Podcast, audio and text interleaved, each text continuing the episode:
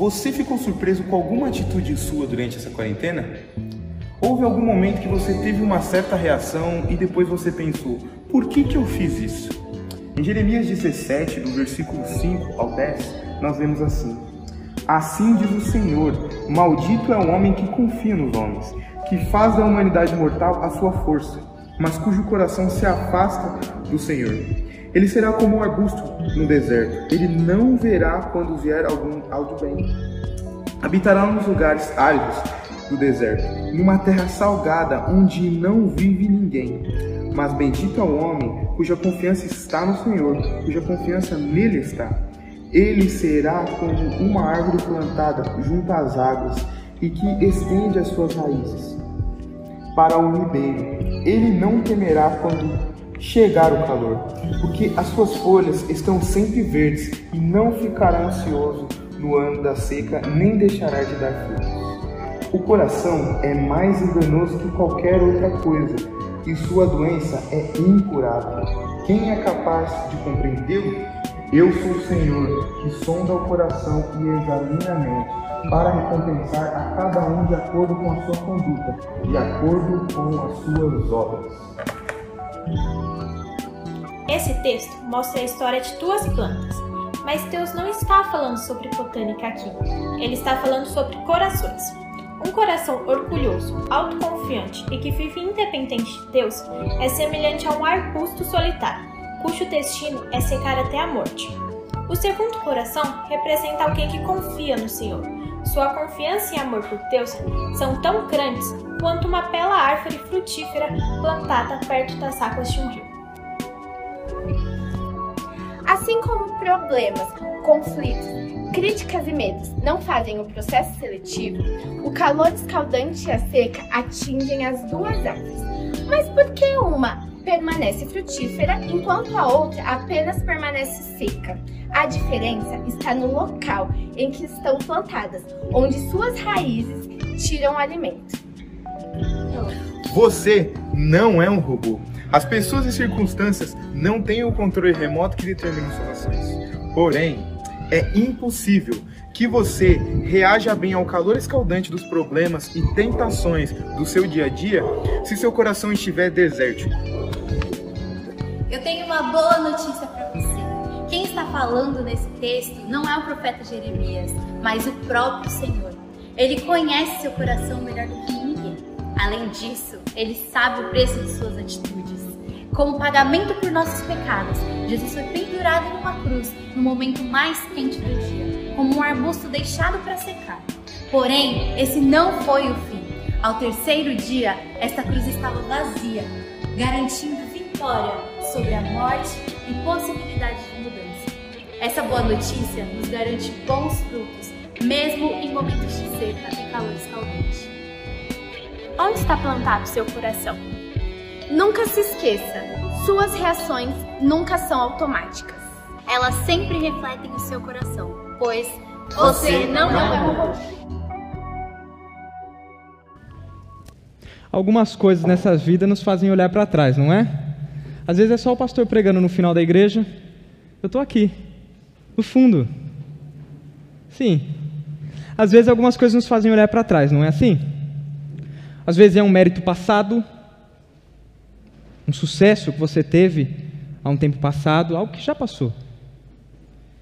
Tem gente que, por causa da nostalgia, vive um estilo de vida tão apegado ao passado como se o passado fosse presente. Não é assim? Talvez é alguma dor, uma ferida. Algo que foi aconteceu na sua infância, na sua adolescência, há anos atrás. E todo momento em que você a rememora, é como se ela estivesse sendo aberta novamente. Na realidade, é pior. A dor da memória, ela fere mais do que o machucado. Algumas coisas na nossa vida nos fazem olhar para trás. Só que tem um perigo da gente andar, caminhar olhando para trás. Não sei se você já pegou carona com alguém que já pegou carona com alguém que vive conversando olhando no retrovisor. Já aconteceu isso com você? pegou carona, a pessoa fica conversando com você olhando no retrovisor, isso é horrível. Não tem nada que me dá mais medo quando eu pego carona com alguém. A pessoa olhando no retrovisor, é horrível. Horrível. Eu não consigo pensar no que ela fala, ela não olha para frente, a única coisa que eu penso é: vai bater. Essa jabiraca vai bater. É a única coisa que eu penso. Essa lata aqui vai bater. Olha para frente. Nós às vezes olhamos para trás e na nossa caminhada nós vivemos ah, ah, de tropeço em tropeço, não porque a vida com Jesus é demasiadamente difícil, ela não é tão fácil assim, mas não porque ela é tão difícil, mas porque nós olhamos para trás. Nenhum corredor corre para trás, porque senão ele tropeça nos desafios à sua frente. Não é assim? Hoje, ah, nós estamos numa série falando que nós não somos robôs. Seria o meu passado culpado daquilo que eu faço hoje? Não. Todos os dias, pela manhã, até o momento em que eu durmo, eu faço escolhas reais. Eu sou o culpado das minhas escolhas. Eu sou responsável pelas minhas escolhas. Todos os dias eu faço escolhas reais. Qual seria então a maneira correta de um cristão viver? Hoje eu queria mostrar para você que se você é alguém que ama o Senhor, e que deseja espelhá-lo, espalhá-lo para todo mundo, você não vive olhando para trás. Você corre para o alvo. Queria orar junto com você. Hoje nós vamos lidar com o nosso passado. Talvez é alguma coisa que você ainda não, você veio para cá com alguma coisa ainda não resolvida, algo que você traz desde a infância, ou às vezes algo que você é, é, traz há anos passados e ainda não se resolveu. Às vezes você vê aqui e nas conversas você se gaba de, de, do seu passado. Ah, eu era assim, eu era assado, eu era desse jeito, eu era daquele jeito. Só que o passado passou. Ele não é mais base para a sua vida agora. O passado, ele fica no passado porque ele passou. Então eu quero orar e pedir a Deus para que Ele abra a sua mente, para que você possa compreender as maravilhas da palavra dele. E você saia daqui desafiado a não ficar parado, mas a correr, a correr para o alvo. Feche seus olhos, baixe sua cabeça, eu quero orar. Senhor, nesse momento nós nos aquietamos diante do Senhor na expectativa de que o Senhor fale conosco. Tu sabes e conheces o nosso coração melhor do que qualquer um. Tu conheces a, a, as coisas que nós guardamos em cantos escuros dele. Sejam muletas de méritos passados, sejam muletas de dores passadas, mas hoje, pela graça, o Senhor nos fará deixar de usá-las e correr para o alvo. Pai, por favor, abra nossa mente para compreender a tua palavra e o nosso coração para que a gente saia daqui desejoso de praticar a tua palavra e sair daqui desejoso de correr para o alvo. Esse é o nosso desejo. Em nome de Cristo. Amém. Quero que você abra a sua Bíblia em Filipenses, capítulo 3, versículo 12 a 14. Filipenses, capítulo 3, do versículo 12 ao 14.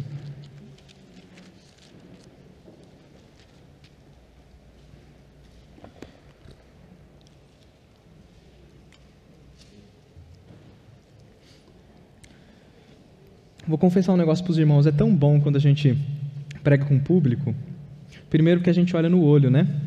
E a gente sente os irmãos. E outra, porque dá tempo de beber a água enquanto vocês abrem a Bíblia.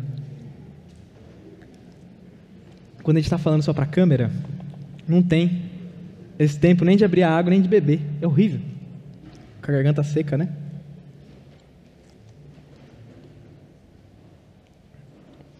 Filipenses 3, do 12 até o 14, diz assim: Não que eu tenha obtido tudo isso, ou tenha sido aperfeiçoado, mas prossigo para alcançá-lo, pois para isso também fui alcançado por Cristo Jesus. Irmãos, não penso que eu mesmo já tenha alcançado, mas uma coisa eu faço: esquecendo-me das coisas que ficaram para trás e avançando para as que estão adiante, prossigo para o alvo, a fim de ganhar o prêmio do chamado celestial em Deus, chamado celestial de Deus, em Cristo Jesus. Esse trecho é um trecho em que Paulo ele vai nos dar o exemplo dele de caminhar para o alvo, mas Tem algo interessante quando nós lemos as cartas do Novo Testamento que eu queria trazer para os irmãos. Primeiro, a, a Filipenses não é uma carta comum, é uma epístola. O que significa isso? Uma carta é um documento que nós escrevemos e entregamos para alguém. E aí essa pessoa sozinha, ela vai ler aquilo, vai meditar naquilo, vai guardar e acabou. Uma epístola é diferente. Uma epístola é uma carta circular, ou seja, Paulo enviava uma carta à igreja de Filipos e depois aquela carta tinha que ser lida em público diante da igreja toda e depois ser trocado entre as igrejas. Funcionava assim. Se você olhar lá em Colossenses, ele fala: depois pega, envia essa carta para outras igrejas, lê e tal, envia para outras para ler. Era assim que funcionava uma epístola. E como toda carta, toda epístola, ninguém lê o negócio do, do meio, não é? Já recebeu uma carta e leu do meio? A única carta que a gente recebe e lê do meio é boleto. Já percebeu? Porque a gente quer saber aonde que. A gente quer saber o preço. Não vê juros, não vê o que está cobrando, não vê nada, só quer ver o preço. Quantas casinhas antes da vírgula tem isso daí? Não é? A única carta que a gente recebe e lê é, do meio é o boleto. Mas as cartas da, da Paulinas não. Além disso, tem um outro negócio foi Paulo quem enviou essa carta e nós só ouvimos o lado da história de Paulo. O outro lado a gente não sabe. É como ouvir uma conversa de telefone. Você está ouvindo a pessoa falar, só que você não sabe o que está acontecendo do outro lado. Está lá, sua esposa falando: Ai, não acredito. Foi com a Maria. Meu Deus, ah, que triste, né? Que pena, meu Deus, morreu. É, ah. Aí você fica preocupado: será que a, a véia morreu? Não. Quem morreu foi va o vaso dela, né, a flor. Foi a árvore que ela plantava, morreu. Mas como você só ouve um lado da conversa, você fica preocupado. Quando lemos as cartas, na, as cartas paulinas, nós temos essa ideia, nós só ouvimos um lado. E eu quero agora, antes da gente é, entender o lado de Paulo, o lado que Paulo está escrevendo, o coração de Paulo aos filipenses, eu quero que você entenda quem são as pessoas que estão lendo, qual que é a história por trás disso. Paulo, ele foi o, o, o, apóstolo, o mensageiro, missionário que iniciou a igreja de Filipos. Ele foi lá para Filipos, começou seu ministério pregando. Lídia, uma vendedora de púrpura, o Senhor abriu a mente dela para compreender as coisas do Evangelho. Ela creu no Senhor, foi salva, foi para sua casa e aí começa ali. Só que aí tem uns entreveros de Paulo com as autoridades e aí ele tem que ó sair fora. E ele rapidamente tem que ir embora.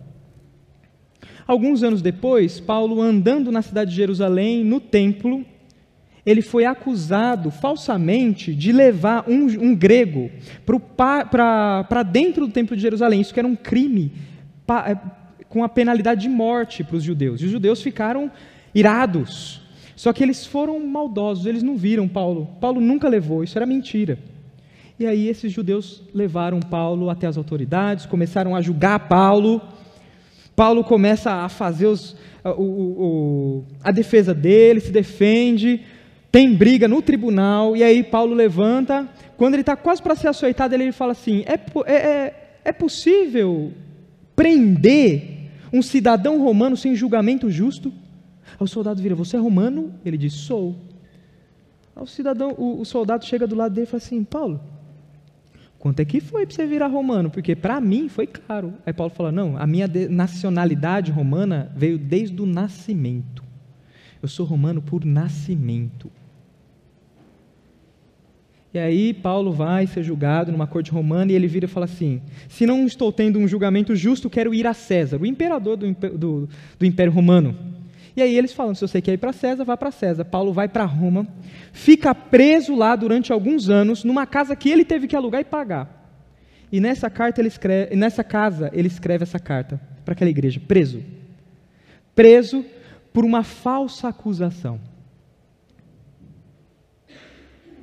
Agora, quem eram as pessoas que estavam recebendo essa carta? Os filipenses. Os filipenses a Filipos era uma cidade que fica hoje na atual Grécia, próximo lá, não, não lembro direito no mapa, me esqueci agora, mas fica na Grécia, na atual Grécia, e ela tinha uma, uma história muito importante, uma história de méritos passados muito grande. Filipos chama Filipos. Antes ela tinha um outro nome, ela chama Filipos por causa do nome do pai de Alexandre o Grande. Alexandre o Grande, o homem que transformou o mundo, o homem que fez o mundo todo falar a mesma língua, o grego. Olha que passado glorioso da, da, da, da cidade de Filipos, né? Tem o um nome por causa do pai de Alexandre o Grande. Olha que mérito passado fantástico. Mas não só isso. Passando o tempo, os romanos foram e conquistaram aquela cidade e deram um novo nome para ela. Agora ela não chama mais Filipos, ela chama Colônia Augusta Júlia Filipenses.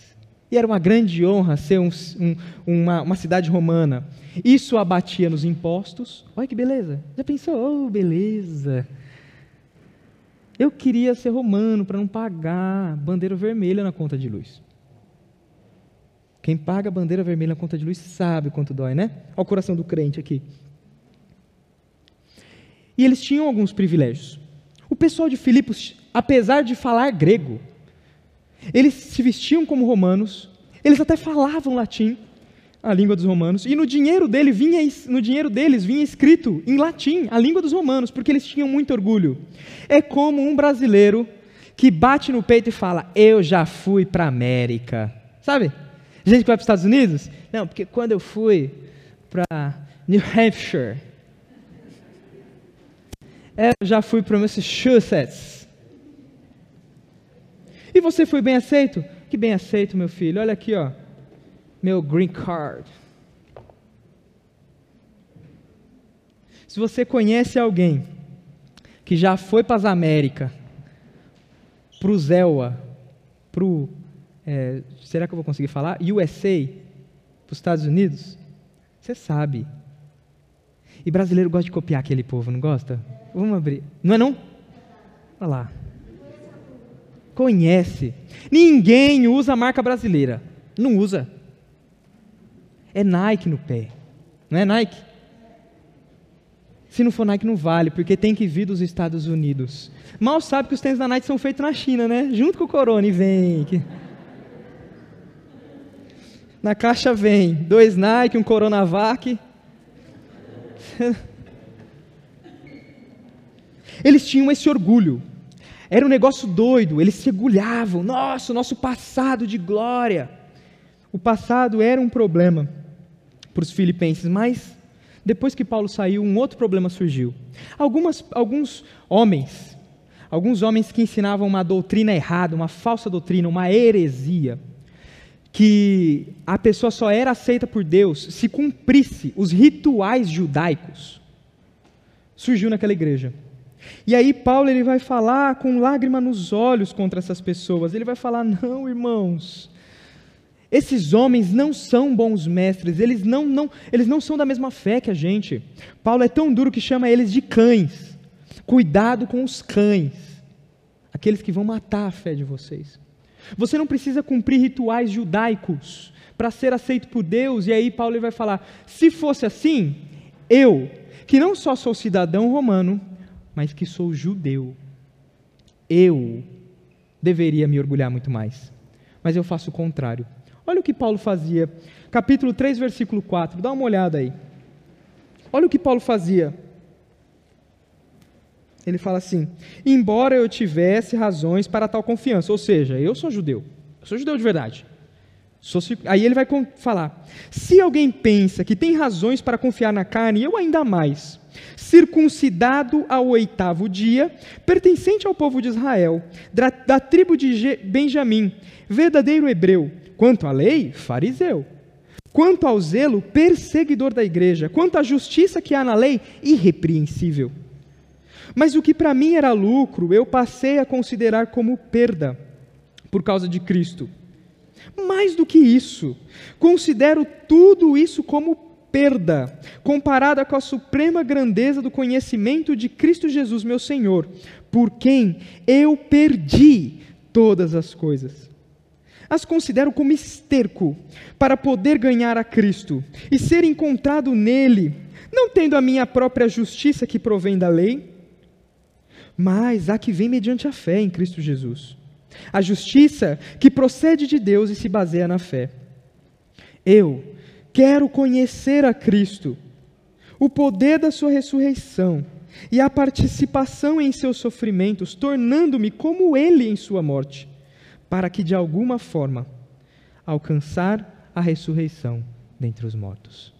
Paulo vai falar assim: olha, o meu passado glorioso não vale nada.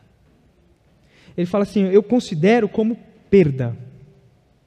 E ele usa uma palavra interessante, ele fala assim: eu as considero como esterco. Esterco. Às vezes dá vontade de falar aquela palavra com B, né? Não esterco. Esterco é uma palavra bonitinha, né? Eu considero aquilo como.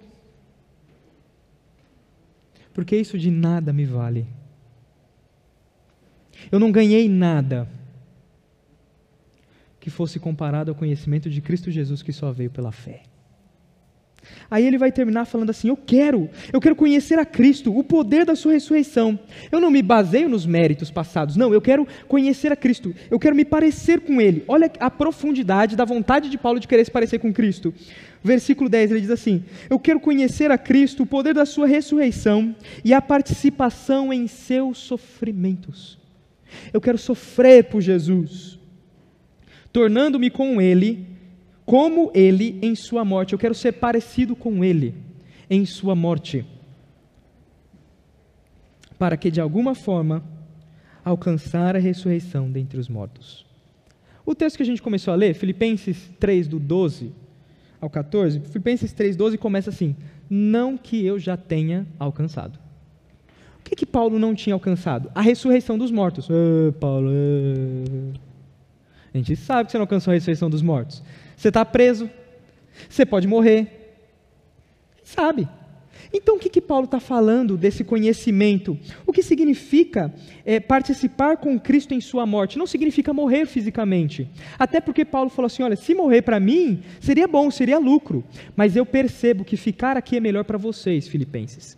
Então, Paulo, na, no plano de Paulo, viver era melhor do que morrer. Então, ele não está falando, eu quero me parecer com Cristo em sua morte, eu quero morrer crucificado. Não. Paulo fala assim: eu quero morrer com Cristo, no sentido de morrer para o pecado, eu quero ser perfeito. E como ele, ser perfeito. E alcançar a ressurreição dos mortos, o que significa? Alcançar aquilo que a ressurreição dos mortos me dará, a perfeição. Não que eu já tenha alcançado, eu ainda não sou perfeito. A gente não está falando do Silas. A gente não está falando de você, a gente está falando de Paulo. Jesus é nota 10 e Paulo é nota 9. Aí depois vem Pedro, aí vem os outros, né? Não sei que nota nós somos, mas é Paulo.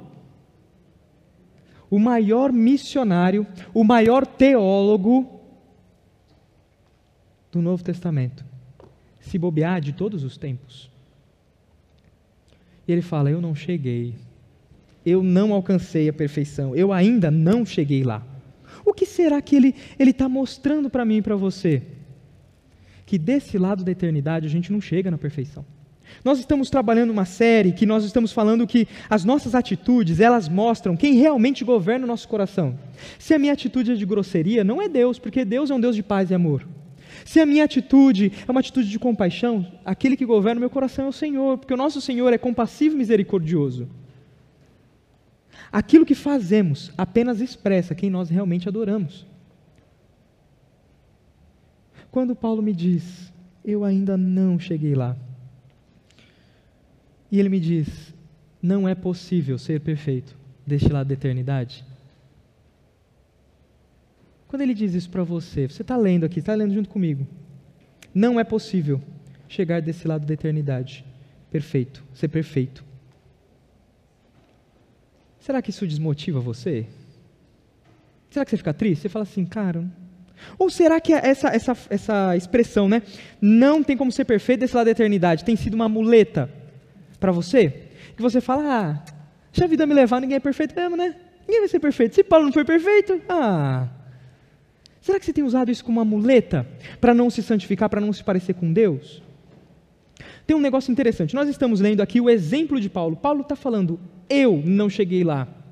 Mas ele continua: Eu não cheguei lá, eu não tenho, eu não tenho obtido isso, não tenha sido aperfeiçoado, mas eu prossigo para alcançá-lo.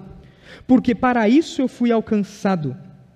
Paulo ainda não se tornou perfeito, mas ele foi chamado por Cristo. Ele foi chamado por Deus na salvação para ser perfeito. E eu quero é, é mostrar para você o que significa santificação na Bíblia. O grande problema do cristão hoje é que ele acha que santificação é um trabalho dele com ele mesmo, em que ele tem que é, é, é olhar para a palavra, ficar achando os mandamentos e tem que cumprir. Como se a Bíblia fosse um livro de regras, faz, faz, faz, não faz, faz, faz, faz, não faz. E quando não se conforma, a culpa abate. E aí nessa culpa vem, vem a tristeza e desanima. Desanima de caminhar em santidade, porque a gente não vai ser perfeito aqui. Se a gente acha que isso só depende da gente, isso desmotiva. Isso desanima. Não desanima? Você já tentou fazer uma coisa que você não é bom?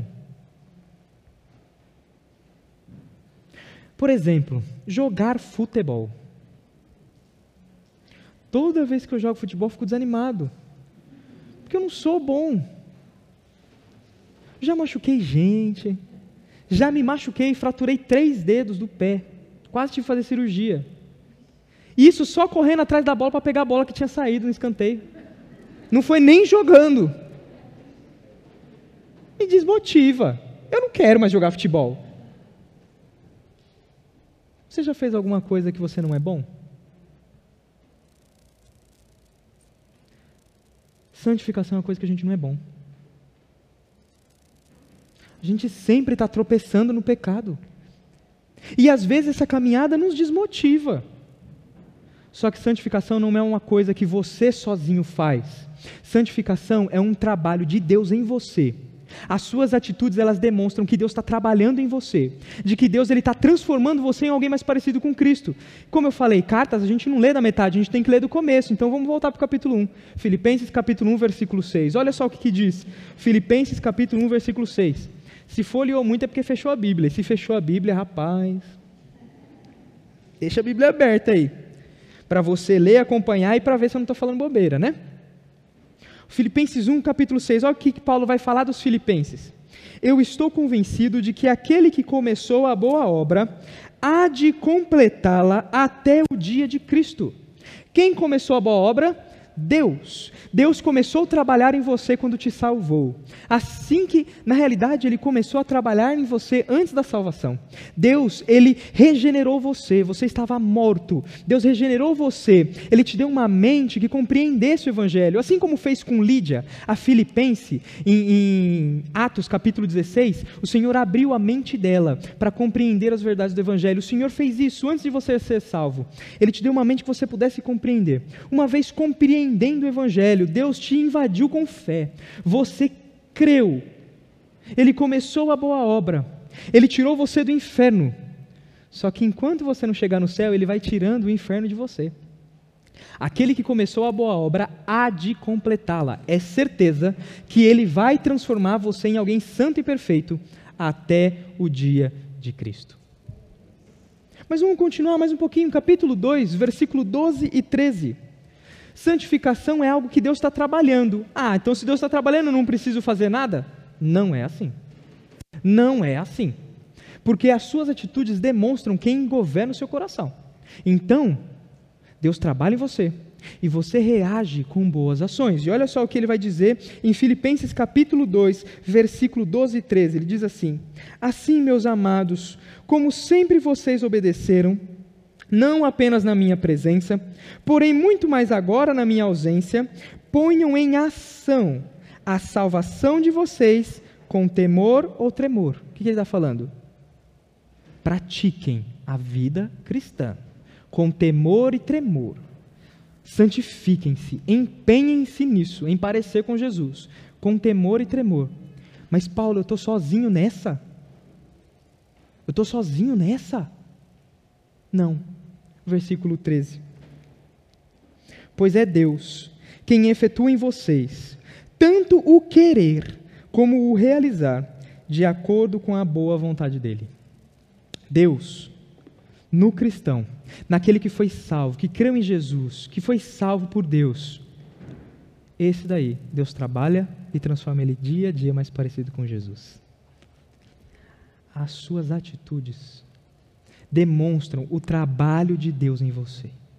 Quanto mais você se parece com Jesus, essa é uma prova de que Deus está trabalhando. Agora eu volto para o que Paulo fala. Eu ainda não cheguei lá. Mas foi para isso que eu fui comprado. Deus tem um plano para mim. Que plano é esse? Assim como nós estamos lendo o exemplo de Paulo em Filipenses capítulo 3, versículo 12 a 14. Assim como nós estamos lendo o exemplo de Paulo aqui, nós vamos imitar o que Paulo fez, porque Paulo, ele se esforçava para ser parecido com Jesus. Então, imitar Paulo significa imitar Jesus. Assim como Deus usou o exemplo de Paulo, ele te chamou para usar o seu exemplo você que é um cristão, que creu no Senhor Jesus, que foi salvo, o Senhor não te salvou só para você ir para o céu.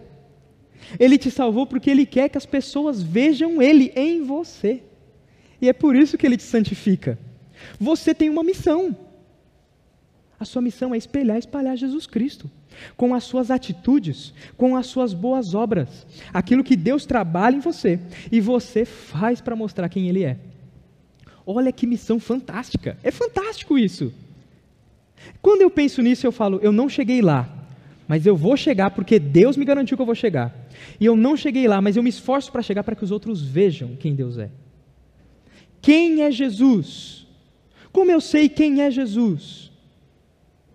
Como eu vejo Jesus vivendo? Olhando para um crente que se santifica, olhando para um cristão que se santifica.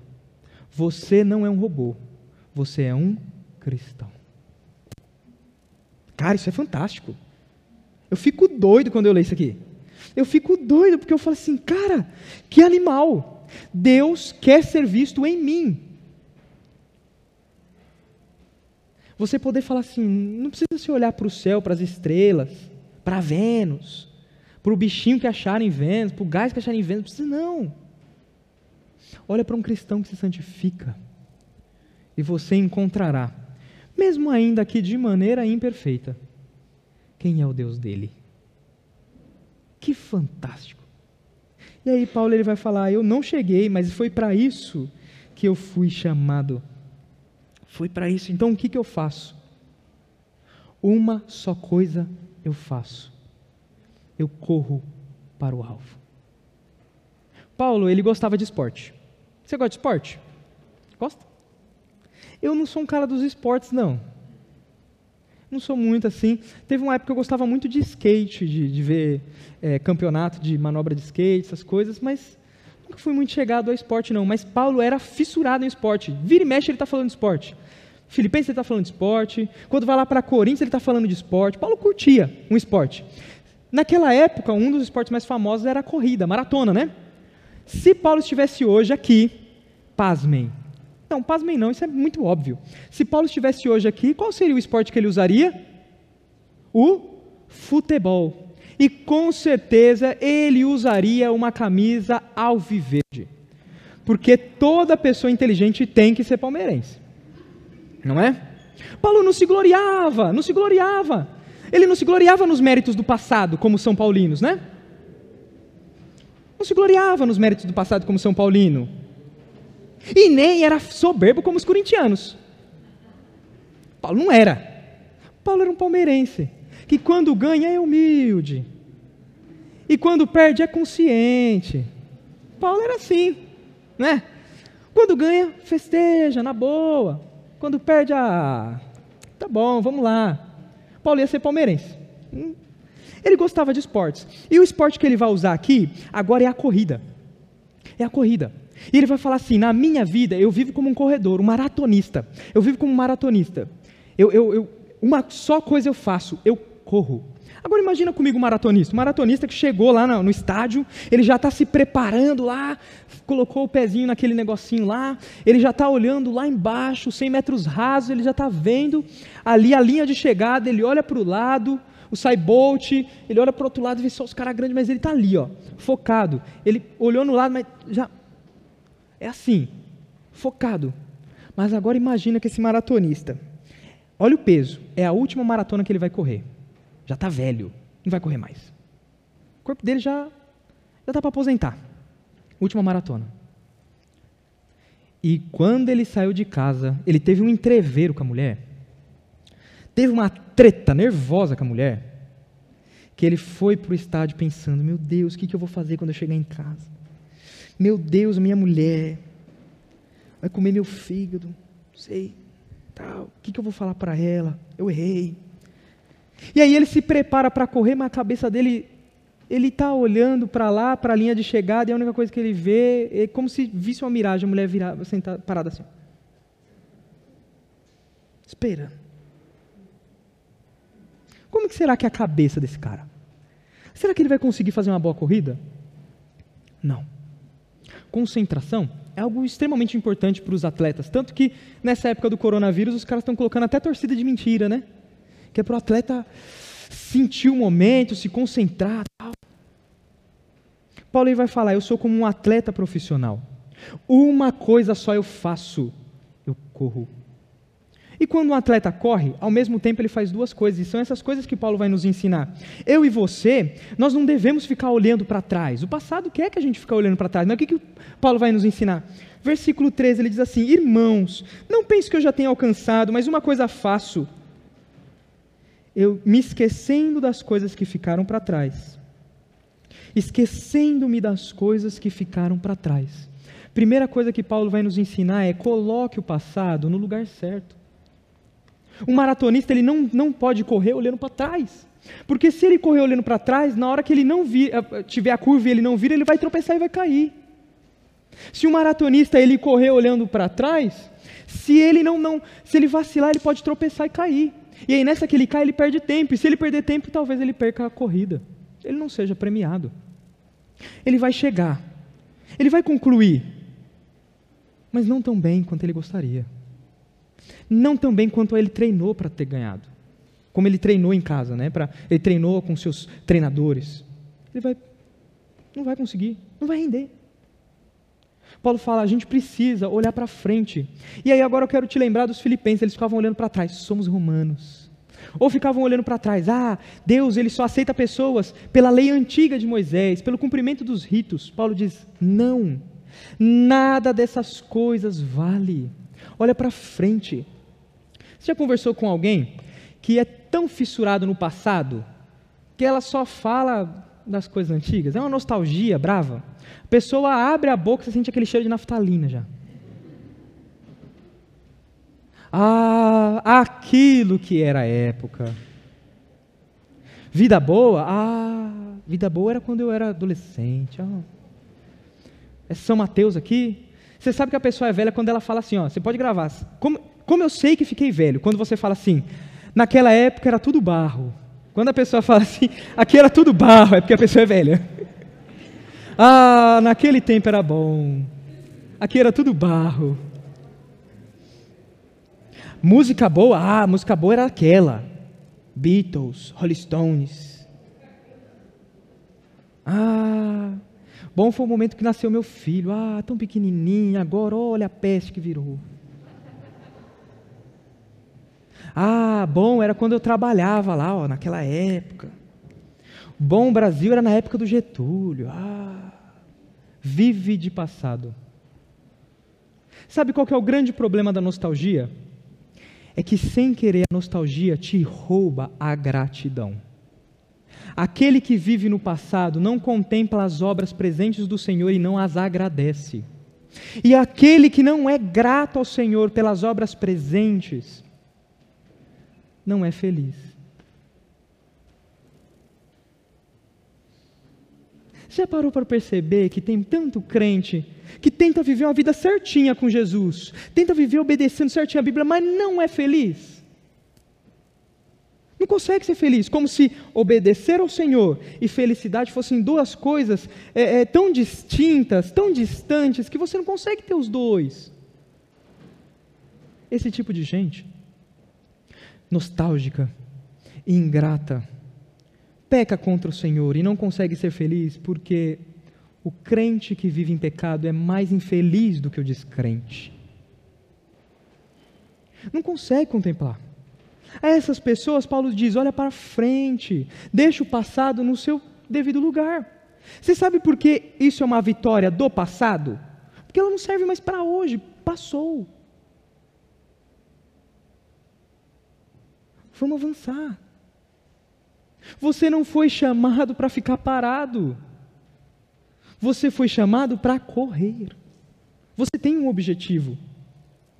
Ficar correndo, olhando para trás, lembrem-se da mulher de Ló. Que naquele dia o anjo falou: vai correr. Aí ela vai e olhou para trás.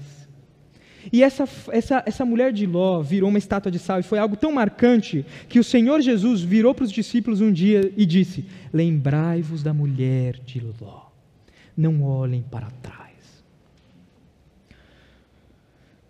Talvez você não está olhando para um, você não é nostálgico, mas você está vivendo baseado nas feridas passadas. E diz assim: Você sabe por que, que eu sou grosso? Porque ninguém nunca me amou na infância. Você sabe por que, que eu sou tão é, é, ríspido com os meus filhos? Porque meu pai era assim comigo. Você sabe por que, que eu desobedeço tanto a minha mãe? Porque quando eu era criança ela me rejeitou. Você sabe por que, que eu não demonstro carinho para com a minha esposa? Porque eu nunca vi nenhuma demonstração de carinho, nem comigo, nem com meus familiares. Você sabe por que, que eu não me esforço em trabalhar? Ah, porque eu nasci pobre. Eu não estou falando que o seu passado não dói. Não me entendam mal. Eu sei que o passado dói. A memória das feridas passadas às vezes dói mais do que as próprias feridas. Eu sei que elas doem. E eu me compadeço de você e o Senhor Jesus também. Tanto que ele fez o que? Ele morreu numa cruz para pagar os pecados seus, ao ponto de que você pudesse viver de cabeça erguida. E olhando para as suas feridas e falando, as minhas feridas do, do, meu passado, elas não determinam a minha atitude no presente. Na realidade, as minhas feridas, elas não são um, um, uma liberação para eu ferir outras pessoas. Não, as minhas feridas em Jesus as minhas feridas, nas feridas dele, têm poder para curar. As minhas feridas em Jesus têm poder de cura. Não use mais essa muleta, porque usar essa muleta é olhar para trás. Não é à toa que cristãos caem tanto em pecado. Caem em pecado porque ficam olhando para trás.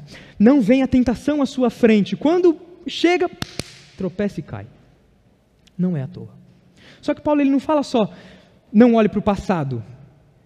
Ele vai dizer: esquecendo-me das coisas que para trás ficaram, eu caminho, eu prossigo. Ele vai falar assim: esquecendo-me das coisas que para trás ficaram e avançando para as que estão adiante. Paulo dá um, uma segunda maneira.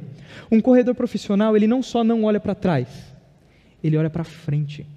Um corredor profissional, ele olha para o objetivo, ele olha, o olho dele está na linha de chegada. O olho dele está fixo. Ele olha para aquela linha de chegada e na mente dele tem um troféu esperando ele, tem uma medalha esperando ele. Um corredor profissional faz isso. Um corredor profissional não olha para trás e nem olha para o pé. Eu agora estou tentando criar o hábito de correr. E uma das maneiras que eu uso para, tipo, você olha, você vê o alvo está distante, não está? Eu sei que eu tenho que fazer curva naquela rua e você, meu Deus, corre, dá 500 passos, não chega à rua nunca. O que, que eu faço? Às vezes eu olho para o pé. Eu olho para o chão. Que aí quando eu levantar, ah, chegou. Sabe por que cristãos também se deparam sempre com pecado e ficam caindo de tropeço em tropeço? Não conseguem vencer a pornografia, não conseguem vencer a, a, a ira, não conseguem vencer os vícios, a arrogância, não conseguem vencer a depressão, mesmo sabendo que o cristianismo é uma, uma, uma, uma fé de alegria, é uma nova vida de alegria. O Senhor nos manda, alegrem-se, porque vive, não olhando para trás, às vezes já até esperou o passado, mas vive olhando para o pé. Olha para esse mundo e fala: Isso aqui é tudo que eu quero. Olha para as conquistas presentes. Olha para os. Nossa, cara, eu consegui chegar nesse patamar na empresa. Estou tranquilo. E se deleita nisso como se fosse o fim do mundo. Fica olhando para o pé. Só que aquele que olha para o pé tropeça.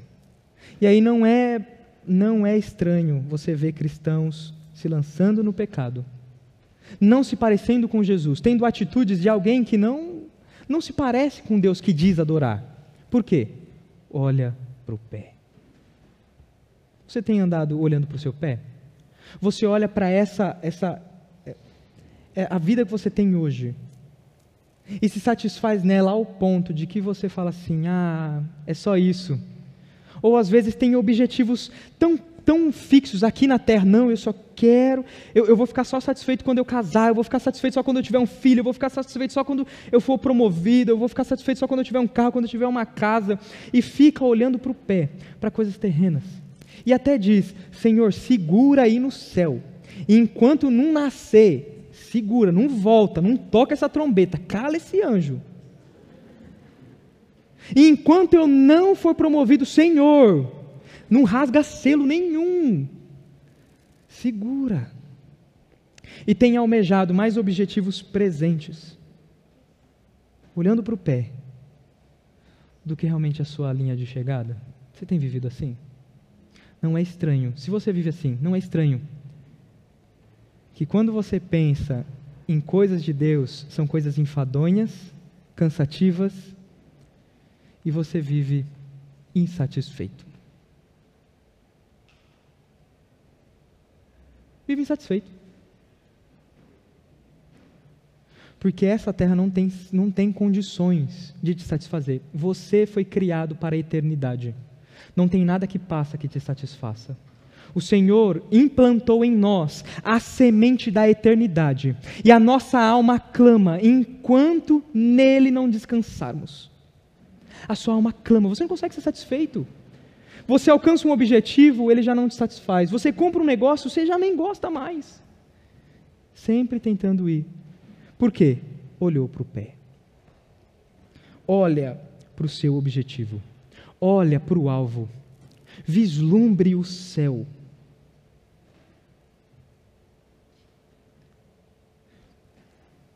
Tem um negócio interessante sobre a nossa caminhada em santificação. Eu disse que é Deus trabalhando em você, transformando você em pessoa mais parecida com Jesus, para que todos vejam Jesus em você, não é? E que você, que é um cristão que ama o Senhor, que nesse coração o adora, você vai correr para o alvo, você vai é, é, ter a santa ansiedade. Volta Jesus, volta Jesus, vem me buscar. Não tem medo da morte, porque a morte não é o fim, a morte é só a passagem para o outro lado. Morrer para mim é lucro. Coronavírus? O que é coronavírus do lado da cruz? Câncer? Hum, meu Senhor, o Senhor da ressurreição. Põe o câncer para lá, estou nem aí. Porque o morrer para mim é lucro. O, o, o morrer para viver para mim é Cristo e morrer é lucro. Essa é a vida de um cristão. Não é? E aí a gente fala, a gente fica ansiando o dia de vir o nosso Senhor, fica ansiando. Só que parece que essa ansiedade é só de um lado, é só de baixo para cima, não parece? Parece que Deus. Se às vezes, olha como nosso coração é pecaminoso e incrédulo, não parece que às vezes Deus está tranquilão lá? Perdeu o horário. O despertador não tocou. Não parece? Mas não é assim. Não é assim. Paulo começou, eu não alcancei, mas foi para isso que eu fui alcançado. E eu corro, uma coisa só eu corro, para que eu receba no fim da minha corrida, eu ganho o prêmio do chamado celestial de Deus em Cristo Jesus. Eu tenho uma novidade para você. Deus te espera, o Senhor te espera na linha de chegada. O Senhor é como aquele pai que não dorme enquanto o filho não chega em casa. O Senhor é como aquele pai que não dorme. Eu me lembro quando eu era jovem, adolescente, não era casado, morava com os meus pais eu às vezes não tinha muita noção e eu não tinha muito horário para chegar em casa. Tinha que chegar hoje. O que, que significa hoje? Antes da minha mãe acordar. Só que meu pai me ligava. Às vezes, quando ele estava tranquilo, ele me ligava. Quando ele estava um pouco mais, assim, agitado, ele pedia para minha mãe me ligar. E a conversa era assim: Silas, o colonial não é seguro. Vem para casa logo. E enquanto eu não chegava, às vezes meu pai não dormia. Daí chegava em casa, trancava a porta. O seu pai te espera chegar em casa. Não é só você que está pegando o caminho para casa e, e, e quer chegar logo, e é por isso que corre.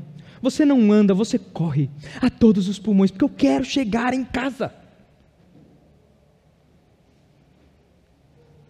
E não é só você que quer chegar em casa, o seu pai te espera. O seu pai te espera ansioso. O seu irmão mais velho, Jesus Cristo, te espera ansioso. Eles querem que a família esteja completa. Eu tenho uma novidade para você. A cruz de Jesus, ela não só nos tirou do inferno, mas é ela quem nos direciona no caminho do céu. Você já parou para pensar? A gente leu aqui, é um prêmio do chamado celestial em. chamado celestial de Deus em. em santificação. Dá uma olhada no versículo 14.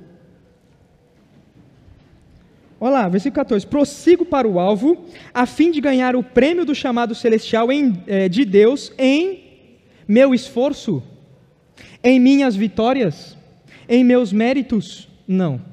Chamado celestial em Cristo Jesus. No, na linha de chegada tem um troféu te esperando que não foi você quem ganhou. Sabe por que você vai ser vitorioso nessa corrida? Mesmo que você chegue em último lugar. Sabe por quê? Porque alguém venceu por você. O troféu não é seu. O troféu é te dado de presente. Eu não sei se você ouvindo, me ouvindo falar, você fala assim, Silas, como é que eu tenho isso? O nosso Deus, em Jesus, o seu Filho, o próprio Deus, o Deus Filho, ele veio ao mundo e ele morreu para pagar os seus pecados, para te libertar da culpa, do juízo, para te libertar da escravidão do pecado. Ele te colocou na raia para que você corresse agora, não em direção ao inferno, o caminho que você corria, ele te redirecionou. E agora você corre em direção ao céu. E no final dessa corrida tem um prêmio para você, que não vem escrito seu nome, é um prêmio que no troféu vem escrito bem grande: Cristo Jesus, nosso Senhor.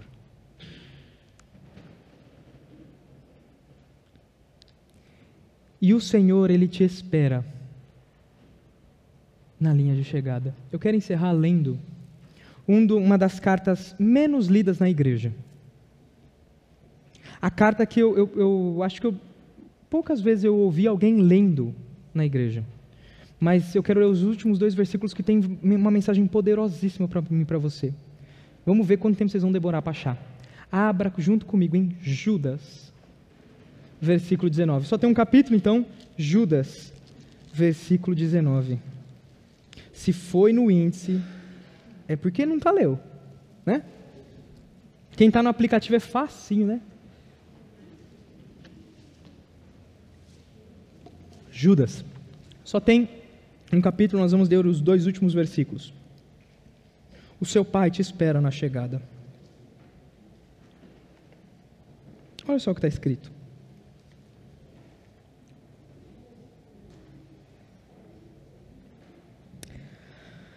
É uma oração. É uma oração, uma oração de Judas. Olha só o que ele vai dizer. Aquele que é poderoso para impedi-los de cair só aqui já dá uma mensagem. Você corre e o Senhor, ele te impede de cair, no sentido não de tropeçar nessa caminhada, mas no sentido de você cair e não terminar. Isto é, você, uma vez salvo, salvo para sempre. Uma vez cidadão do céu, cidadão do céu para sempre. Uma vez filho de Deus, você não cai desse patamar. Ora, aquele que é poderoso para impedi-los de cair e para apresentá-los diante dele. Olha quem está esperando você. E ele está te esperando para apresentar diante dele mesmo. E para apresentá-lo diante dele, diante da sua glória, sem mácula, ou seja, perfeito, apresentá-lo diante dele, sem mácula e com grande alegria. A vida cristã não é uma vida de infelicidade. A vida cristã é uma vida que vai de alegria em alegria. É difícil? É. Tem sofrimentos? Tem. Só que nós nos alegramos em sofrer e parecer com Jesus. Nós nos alegramos quando perseguidos. As nossas feridas têm poder para curar. É uma vida de alegria em alegria. 25. Ao Deus único, nosso Salvador, sejam glória, majestade, poder e autoridade, mediante Jesus Cristo, nosso Senhor, antes dos tempos e agora para todo sempre. Amém. O Senhor te espera na linha de chegada. O que você tem que fazer então? Corra. Corra. Deixe o passado para trás. Não viva na culpa, mas eu tenho tantos pecados, a cruz pagou. Corra. Levante-se e corra. Se você tropeçou, levante-se e corra. Se você está fixo ainda nas, nas glórias passadas, lembra da mulher de Ló. Olha para frente e corra. Eu quero encerrar essa mensagem é, de uma maneira que faça com que vocês lembrem desse trecho de Filipenses. É uma música de uma mulher chamada Amanda Rodrigues. Não é a minha esposa, é uma outra Amanda Rodrigues, também carioca. É uma Amanda Rodrigues e essa música chama Caminhando para o Alvo. Eu queria chamar a Aline, o pessoal que vai tocar. E essa música, ela me lembra de uma coisa. Aqui nessa terra, eu não sou perfeito. Eu estou caminhando para o alvo. Só que tem um negócio interessante. As coisas daqui não me satisfazem. Sabe o que me satisfaz? Me encontrar com o Senhor. E aí ela diz que uma das coisas mais tristes, ela fala assim: é, é foi triste ver o meu ser embora sem dor, porque eu vou me esquecendo das coisas passadas, os meus méritos vão ficando para trás. E ela fala assim: eu vou me esquecendo de quem eu sou sem dor. E aí o refrão da música diz assim: E a cada encontro que eu tenho contigo, eu me torno inteiro, porque estar com o Senhor é a própria alegria. Paulo não corre para o alvo porque ele é bobo. Ele corre o alvo porque é só assim que somos satisfeitos. Você tem em você a semente da eternidade. A sua alma só descansa quando encontrar o Senhor. Por isso, a cada dia você se torna inteiro. E o final dessa música é: Caminhando eu vou para o alvo, que é Cristo. Vamos ouvir? Eu acho que vai projetar a letra aqui, né? Aí dá para vocês acompanharem também.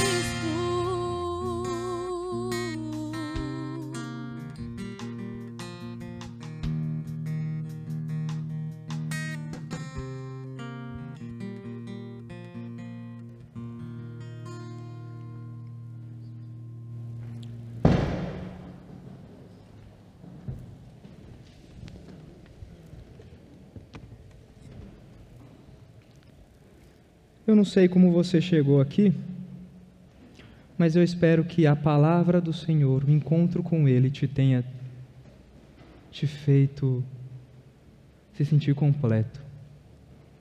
Santificação é o privilégio que Deus nos dá de desfrutar do que será o céu. Feche seus olhos. Imagine o momento em que a sua caminhada chegar ao fim. E você é, é, fechar os seus olhos aqui, e aí, quando você, num piscar de olhos, você abriu, você está num outro lugar. É parecido com aqui, mas muito melhor. O cheiro é agradável. O som do vento batendo na folha das árvores.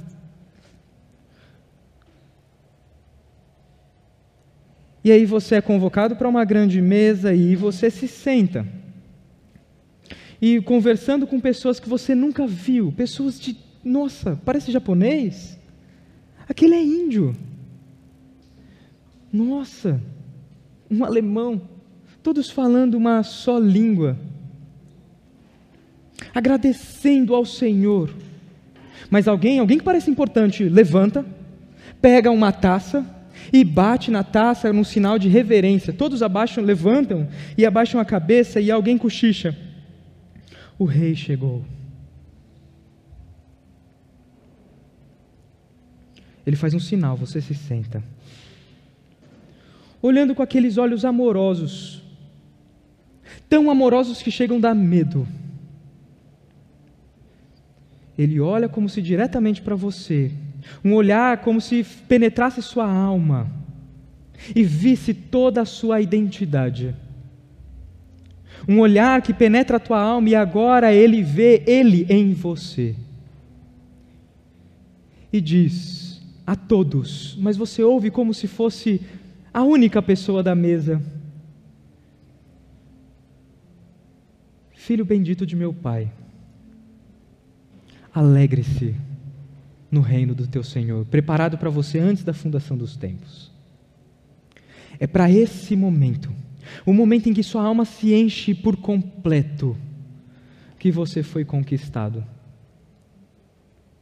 Santificação é desfrutar dessa mesa Santificação é ser perscrutado por aquele olhar, o olhar do teu Senhor, que não vê você, mas vê Ele em você. Santificação é viver a inteireza do céu agora. Apenas um trailer da tua vida por toda a eternidade. Porque corremos? Porque não somos robôs somos cristãos. Por que corremos? Porque somos cristãos. Senhor, o Senhor na cruz nos conquistou e pela tua graça, que não larga a nossa mão, tem nos encaminhado, corrido ao nosso lado, nessa corrida que é cansativa, que é longa, cansativa, às vezes dura, nós nos machucamos, às vezes olhamos para trás, tropeçamos em nossos pecados, às vezes olhamos para o pé e tropeçamos em nossos pecados, mas a tua graça nos levanta mais uma vez. E nós não queremos caminhar rumo ao céu, nós queremos correr. Nós estamos ansiosos para ver o teu olhar. Nós sentimos saudades do Senhor ao qual nunca vimos. Mas conhecemos porque em nós há o teu Santo Espírito que nos diz que somos filhos do teu Pai Somos filhos do Pai Celestial. Ó Senhor Jesus, transforma-nos e nos ajuda durante essa semana a correr, a correr essa caminhada, essa, essa, esse trajeto rumo ao céu, olhando para o alvo. Em nome de Jesus, amém. Quero que você fique em pé. Você foi comprado para a perfeição. Você foi comprado para uma vida de alegria e isso é que é viver. Você não tem você não tem o porquê viver triste, sisudo, não. Viver, viver em Cristo é viver alegre. Então a gente vai cantar isso. Isso é que é viver.